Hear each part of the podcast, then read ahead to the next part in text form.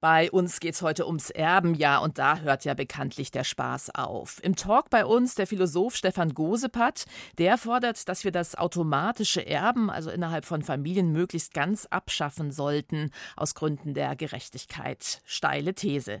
Außerdem Forever Young, Valeria Bruni Tedeschi zeigt in ihrem neuen Kinofilm das intensive Leben junger Schauspielschüler und letzte Generation erster Roman. Der Aktivist Raphael Thelen kämpft gegen gegen die Klimakrise. In Wut, da schreibt er jetzt auch über sie. Kultur am Morgen auf Bayern 2. Heute mit Andrea Mühlberger. Und mit den Blues Cats kehren wir heute zurück zu den Wurzeln des Blues. Ihr neues Album haben die Blues Cats dem legendären Willie Dixon gewidmet. Dixon, der hatte in den 50er und 60er Jahren maßgeblichen Einfluss auf die Entwicklung des Blues. Für ihre Dixon-Hommage holten die Blues Cats auch Größen wie Brenda Boykin, Boykin und Tommy Harris mit ins Boot. Das neue Album, das entstand dann recht spontan an nur einem Tag und aus purer Freude, gemeinsam Blues zu spielen.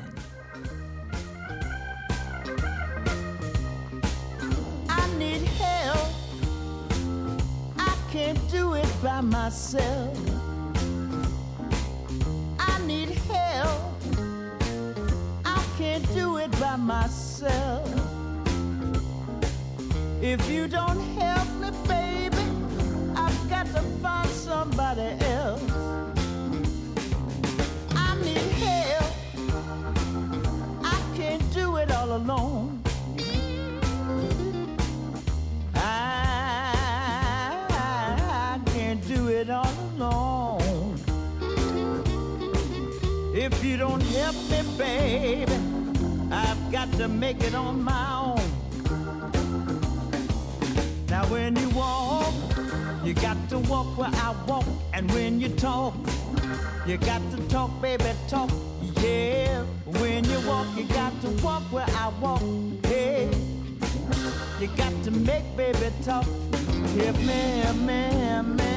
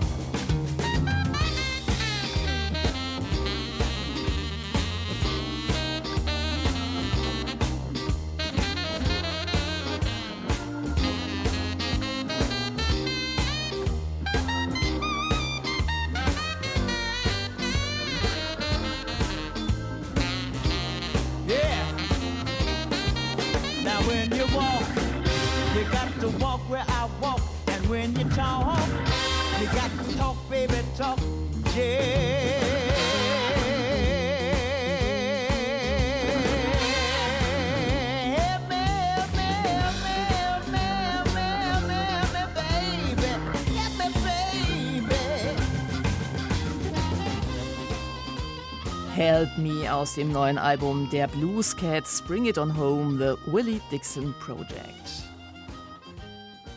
Dafür zu sorgen, dass die Welt immer gerechter wird, auch wenn wir den Idealzustand möglicherweise nie erreichen werden, das hält der Gerechtigkeitstheoretiker Stefan Gosepat für unsere moralische Pflicht.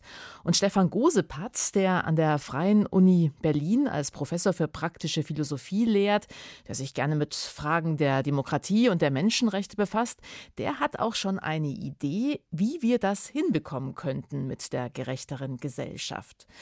Einfach das Erben abschaffen. Eine ziemlich radikale Forderung. Und im Interview mit der Taz gab es dafür kürzlich auch einen heftigen Shitstorm als Reaktion. Ja, mal sehen, wie es diesmal läuft. Willkommen in der Kulturwelt, Herr Gosepat. Ja, ich freue mich dabei zu sein. Besten Dank. Ja, und ich muss auch zugeben, ich bin beinahe ein bisschen froh, dass gerade viele im Urlaub sind, angesichts der zu erwartenden kritischen Mails und Kommentare. Nun zeigt die Reaktion auf Ihr Interview aber in der Taz ja auch, es ist ein Thema. Was würden Sie vermuten? Warum reagieren viele darauf denn gerade so empfindlich? Na, ich glaube, das erste ist natürlich eine psychologische Erklärung, die man anbringen könnte. Die Leute sind das nicht gewohnt. Die Menschen waren es lange gewohnt, dass die monarchische Erbfolge die Folge ist, in der die politische Macht übertragen wird. Und dann seit der Französischen Revolution halten wir das eben für kein legitimes Verfahren der politischen Machtübertragung mehr.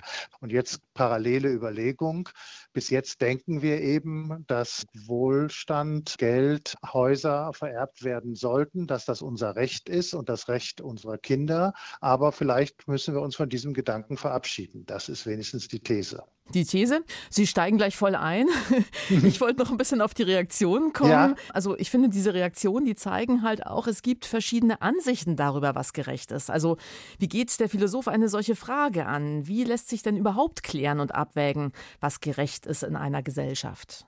Also ein Kriterium, mit dem viele moderne Philosophen heute arbeiten, ist, gerecht ist dasjenige, was wir uns wechselseitig und allgemein gegenüber rechtfertigen können. Das klingt jetzt sehr abstrakt. Im Prinzip ist das so diese Idee, würdest du das Argument auch akzeptieren, wenn du in meinen Schuhen stecken würdest, äh, wenn wir die Rollen tauschen würden. Und das ist genau diese Idee, dass etwas rechtfertigbar sein soll, egal wem gegenüber und wer derjenige ist, dem gegenüber wir das rechtfertigen. Jetzt mal bezogen auf Ihre steile These und Forderung zur Abschaffung der Erbschaft. Warum genau ist denn jetzt Erben ungerecht? Na, es verletzt zumindest mehrere Kriterien, die wir allgemein als äh, gerecht ansehen. Also insofern ergibt sich für unsere Gesellschaft oder für das gesellschaftliche Bewusstsein ein Widerspruch. Denn was wir normalerweise wollen, ist, dass es Chancengleichheit für Kinder gibt, dass also zum Beispiel das Fortkommen unserer Kinder in der Schule, in der Hochschule, im Beruf nicht davon abhängt, wie reich die Eltern sind. Und das zweite sehr populäre Kriterium ist das sogenannte Leistungskriterium. Und wenn man aber eben einen Betrieb erbt oder ein großes Vermögen, das man auf dem Kapitalmarkt arbeiten lassen kann, dann ist klar, dass dieses nicht selbst verdient ist, von der eigenen Leistung abhängt. Und das heißt, da ist die liberale Gesellschaft, die den Verdienstgedanken so hoch hält, im inneren Widerspruch. Aber die Vorleistung der älteren Generation, die zählt nicht, deren erwirtschaftetes oder auch ererbtes Eigentum, das endet dann mit deren Ableben. Das wäre dann also gerecht, Herr Gosepat? Der Anspruch ist ja, dass man das spezifische Einkommen, was man selber hat, verdient haben muss und nicht, dass andere das verdient haben und man es selber dann in Anspruch nehmen kann. Ich will auch jetzt nicht Eigentum und auch nicht Leistung als solches erstmal abschaffen, sondern ich will nur sagen, dass nicht automatisch folgt, dass sie es eben an die nächste Generation vererben können. Ja, Sie fordern ja stattdessen eine Umverteilung. Wie genau sieht die aus? Nein, die Idee ist jetzt nicht die Abschaffung des Erbens, sondern Erbe für alle.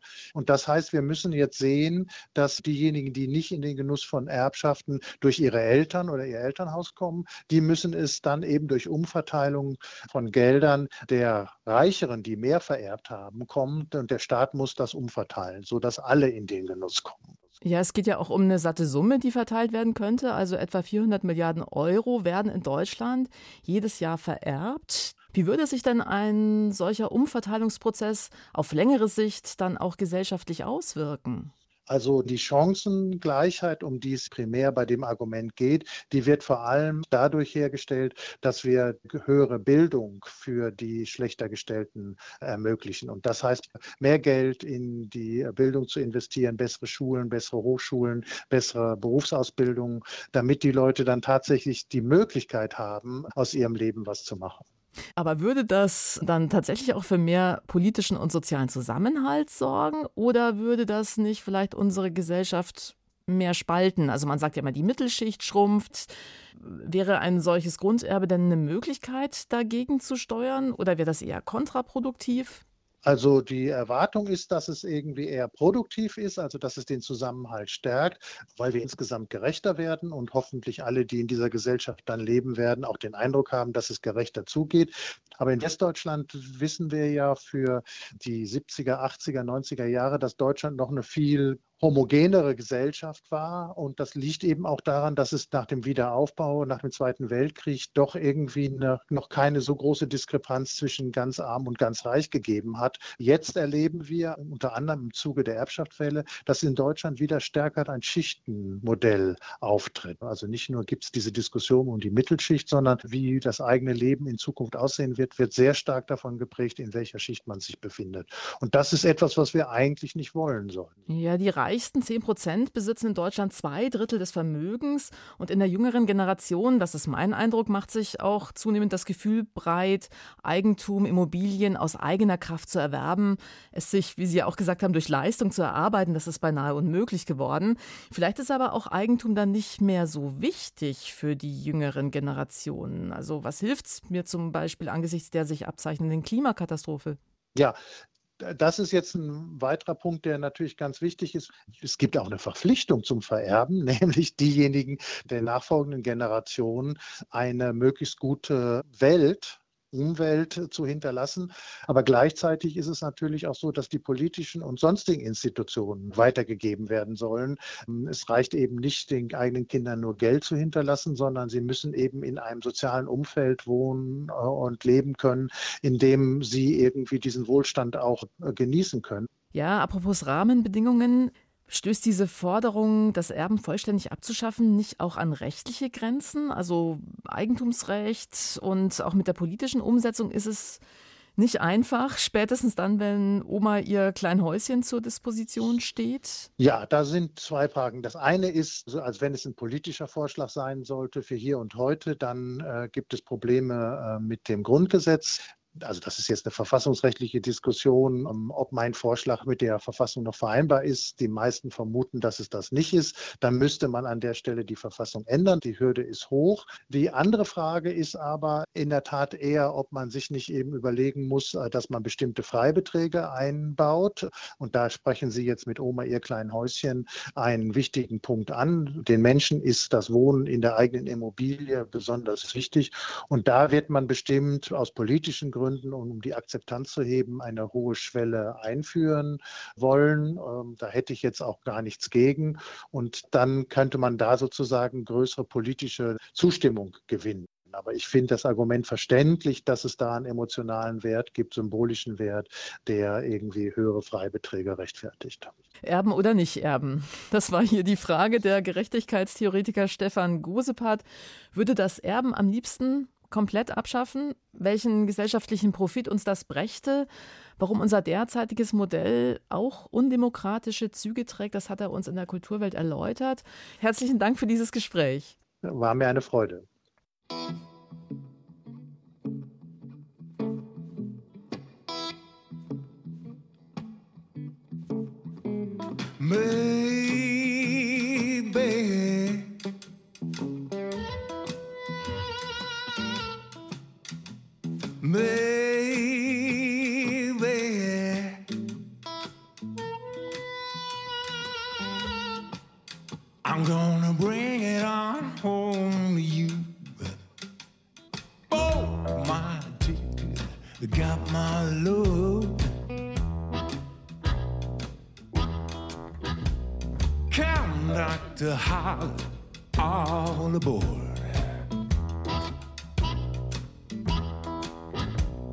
Take my seat a right way back.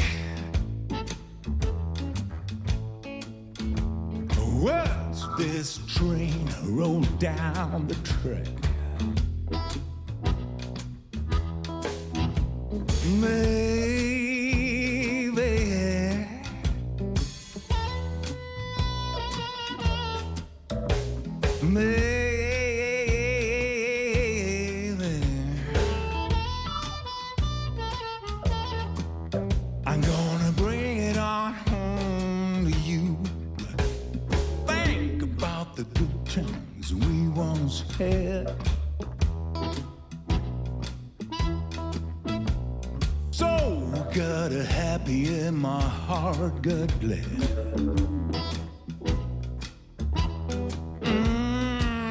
Think about the way that you love me too.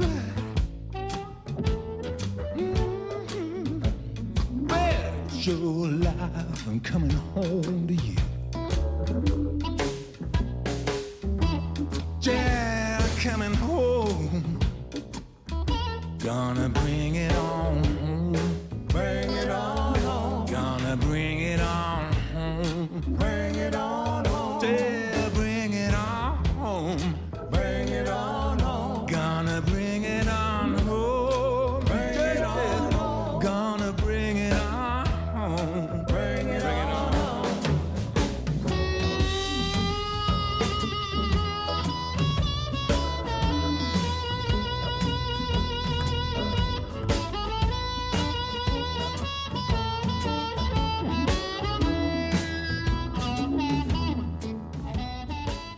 Die Blues Cats mit Bring It On Home auf ihrem neuen Album erinnern sie an die Blueslegende Willie Dixon. Viele seiner Songs wurden in den 60er und 70er Jahren dann von den Rolling Stones, von Led Zeppelin und Eric Clapton gecovert und berühmt. Ja, und berühmt werden wollen auch die jungen Menschen im neuen Film von Valeria Bruni Tedeschi, Forever Young. Die 58-jährige Regisseurin erzählt darin die Geschichte Scha eines Schauspieljahrgangs am elitären Théâtre Les Aumôniers in Nanterre. Tedeschi selbst hatte dort in den 80ern auch ihre Ausbildung gemacht. Auch der Film spielt in dieser Zeit und greift die Themen dieser Jahre auf. Drogen, AIDS, Gewalt in Beziehungen. Ja, es wären Konkurrenzkampf, Neid und narzisstisches Gehabe an dieser besonderen Theaterakademie nicht schon Herausforderung genug. Moritz Hohlfelder. Tu me savais fort. Tellement fort. Et puis tu as dit tout bas que tu m'aimais. Tu étais saoul. Man ist gleich mittendrin in diesem fiebernden Drama. Du hast mich fest umarmt. Du hast gemurmelt, dass du mich liebst, sagt eine Frau. Und der Mann, du warst betrunken. Und sie, nein, ich war nicht betrunken. Die Leinwand bleibt noch dunkel während dieser Worte. Dann sieht man eine junge Frau auf dem Boden liegen, Nahaufnahme ihres Gesichtes, ihren Hals, umfasst die rechte Hand eines Mannes, als wolle er sie würgen.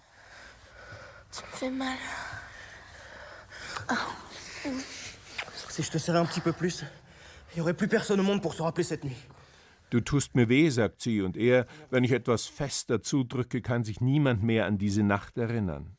Acht Menschen, sieben Männer und eine Frau schauen dieser Szene zu.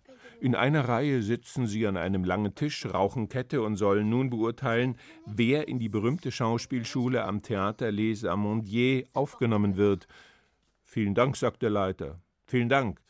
Aber die Szene will nicht enden. Die junge Frau entblößt noch ihre Brüste. Einer der Juroren fragt schließlich: Sind Sie der Meinung, man müsse Exhibitionistin sein, um Schauspielerin zu werden? Vous pensez qu'une actrice doit être euh, exhibitionniste pour devenir actrice Die Grenzen zwischen Spiel und Leben lotet dieser Film aus. Von Beginn an überzeugt er mit seiner Energie, diesem Alles oder Nichts junger Menschen, die große Texte sprechen wollen, sich selbst verlieren in Worten und wiederfinden, die das Theater leben mit jeder Faser ihrer Körper, mit einer Unbedingtheit, die beeindruckt, aber auch mal nerven kann. Normalität gibt es nicht. Alles ist Drama oder betonte Ausgelassenheit. Hinter jeder Geste und jeder Bewegung versteckt sich ein Lebenszweifel, die übermäßige Sucht nach Anerkennung, nach Liebe, nach Aufmerksamkeit, nach Bestätigung, all das, was gerne mit der schauspielerischen Deformation professionell beschrieben wird, dieser Gabe oder diesem Fluch, alles theatralisch zu überspannen, den Alltag und den Beruf, immer auf der Überholspur, kurz vor dem Crash, ein Leben der Entäußerung, der Exzesse, kurz des ständigen Negierens der Schranken zwischen Kunst und Leben. Zwölf Schüler werden an der Theaterschule aufgenommen, unter ihnen ehedem auch Valeria Bruni Tedeschi, die Regisseurin von Forever Young, die ihrer eigenen Lehrzeit am Theater Les Amandiers in den 80er Jahren nachspürt. Nadja Tereskiewicz spielt ihr alter Ego. Die Ausbildung beinhaltet auch einen Trip nach New York ins berühmte The Actors Studio.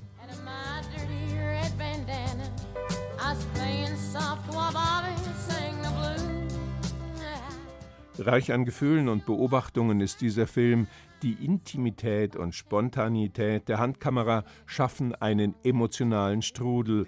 Neben einer tragischen Liebesgeschichte, die zwischen zwei jungen Menschen beginnt, steht das Ensemble im Vordergrund, ein Lebensgefühl, die Hingabe ans Schauspiel, die Ausbeutung der eigenen, auch ganz privaten Zustände.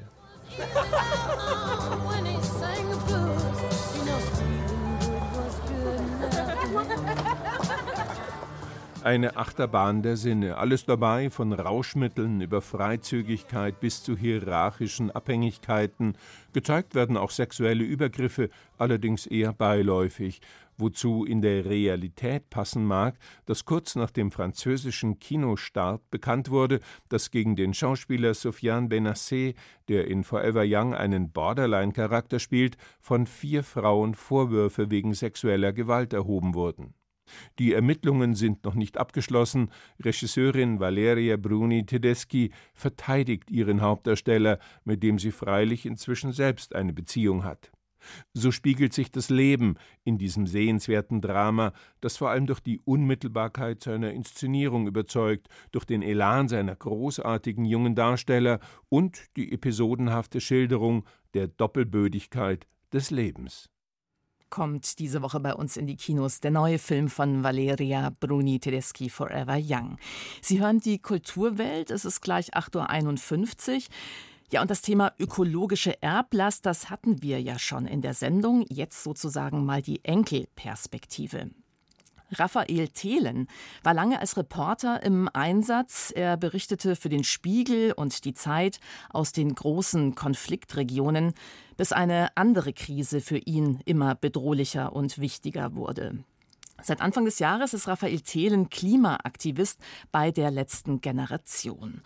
Ja, und der Journalismus, der eigne sich strukturell nicht, um das gesamte Ausmaß der Klimakrise bewusst zu machen und ins Handeln zu kommen, erklärt Thelen, dann doch lieber gleich Fiktion. Wut heißt sein Romandebüt, und ob dieser erste Roman der letzten Generation dafür taugt, die Massen zu bewegen, angesichts der herandämmernden Katastrophe, das weiß Knut Korzen. Also ich habe in Südafrika über die Klimakrise recherchiert, in Marokko, ich war im Irak. Ich habe das in der Arktis erlebt, was da passiert, mit einer Schülerin gesprochen, deren Musiklehrer von einer Lawine getötet wurde. Ich komme aus der Nähe des Ahrtals, habe da als Kind gespielt. Ich habe diese ganze Zerstörung also gesehen und ich habe auch die Ursachen verstanden, wer die Klimakrise antreibt. Und habe mich dann gefragt, warum bin ich nicht wütender? Diese Frage mag am Anfang der Entstehung des Romans Wut von Raphael Thelen gestanden haben. Eine kurze, kaum 170 Seiten umfassende und denkbar simpel gestrickte Geschichte, die von ein paar jungen Menschen erzählt, die in der Klimabewegung engagiert sind. Verzweiflung könnte dieser Roman auch heißen, denn die kennzeichnet das aktivistische Dreiergespann Wally, Wassim und Sarah. Was wir ja beobachten, ist eine politische Bewegung, die sich des größten, wichtigsten Themas unserer Zeit angenommen hat, dem Schutz unserer Lebensgrundlagen, die aber sehr beherrscht ist, sehr friedlich, sehr strategisch. Und das ist ja auch gut, das macht ihre Stärke aus, ihre Anschlussfähigkeit. Und gleichzeitig vermisse ich manchmal das Impulsive und auch die Wut und einfach zu sagen, so bis hierhin und nicht weiter. Von Wut haben die jungen Klimabewegten mal bei Audre Lorde was gelesen. Ernsthaft empfunden haben sie sie kaum je. Vermutlich auch, weil sich selbst ihnen die Welt so schwarz-weiß nicht darstellt, wie sie vom 37-jährigen Thelen gezeichnet wird. Hier die Guten, die jungen Idealisten, die der Klimahorror packt bei all den Hitze- und Flutwellen, den Extremwetterereignissen, und da die Bösen, die CEOs in ihren Privatjets, die Champagner saufenden Chefzyniker in den Firmenzentralen. Als mitten im schwülwarmen Berliner Sommer wieder mal tennisballgroße Hagelkörner vom Himmel herabstürzen, fassen die jungen Freunde den Plan zu radikaleren Mitteln des Protests. Lasst uns eskalieren heute, sagen sie, und machen sich unter anderem daran, eine Pipeline-Baustelle zu sabotieren, was natürlich sehr an die rhetorische Frage des schwedischen Aktivisten Andreas Malm aus seinem Buch Wie man eine Pipeline in die Luft jagt erinnert. Wann also eskalieren wir? Ich glaube, mein Roman ist vor allem ein Ausloten von was ist in diesem Spektrum von Wut und von Gewalt. Und es werden mehrere Sachen diskutiert. Es wird ziviler Ungehorsam, es wird auch Sachbeschädigung diskutiert. Und ich glaube, wenn man genau hinschaut, beziehe ich auch Position und sage, was ist legitim, was ist eine Wut, deren Ausdruck eigentlich noch friedfertig ist oder zumindest schützend und wo schlägt es in der Aggression um und wo schlägt es ins Zerstörerische um.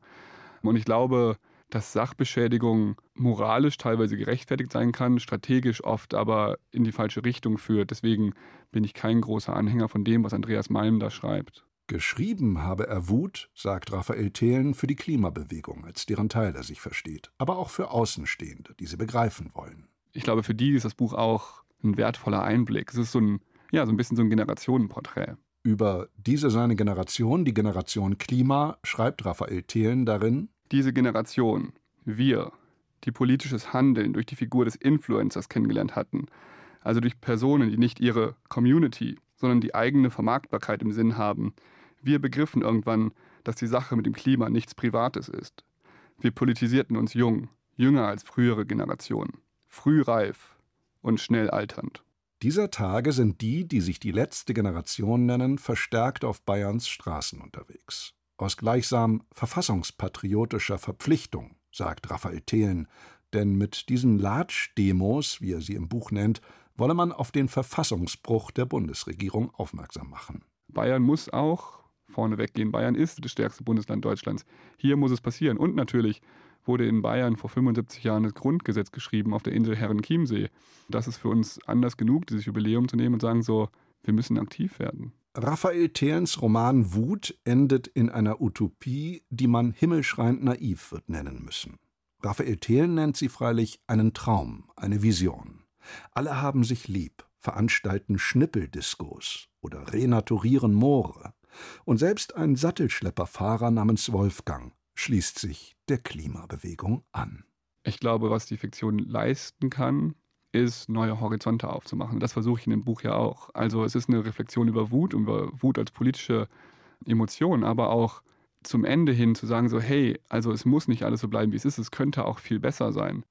Vieles könnte besser sein. Ein Roman aus dem Herzen der Klimabewegung. Wut von Raphael Thelen erscheint morgen bei Arche. Gestern Abend wurde in Köln wieder der Hörspielpreis der Kriegsblinden vergeben. Der geht in diesem Jahr an die HR-Produktion Entgrenzgänger 2 von Robert Schön. Wie im ersten Teil seines Hörspiels hatte Robert Schön wieder ausgewürfelt, wo sein Hörstück entstehen sollte. Und diesmal führte der Zufall ihn in die russische Stadt Tscherkesk im Nordkaukasus.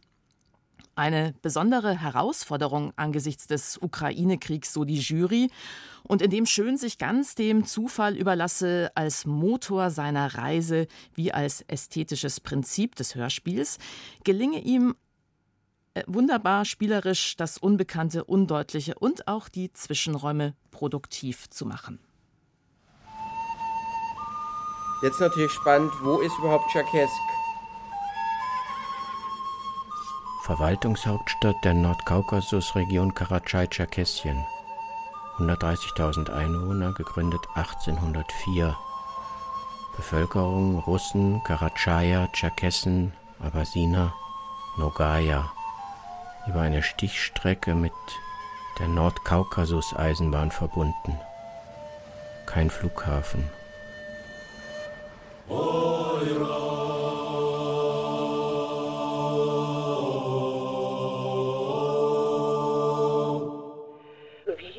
Ähm, Tscherkesk. Das habe ich nicht. Oberkessach, Unterkessach. Das habe ich nicht als Bahnhof, also wo wir jetzt hinfahren oder wo wir äh, Fahrpläne sozusagen haben. Ja, Da kann ja. ja. was fahren, aber dann, wenn wir die Fahrplandaten nicht kriegen, Hm. dann äh, ja, ist das für uns eben nicht erreichbar in dem Ja. Fall. Interessanter Mix. Und hören kann man Entgrenzgänger 2 von Robert Schön in der ARD Audiothek. Besorgt, aber ohne Wut verabschiedet sich jetzt die Kulturwelt für heute und Andrea Mühlberger sagt Danke fürs Zuhören.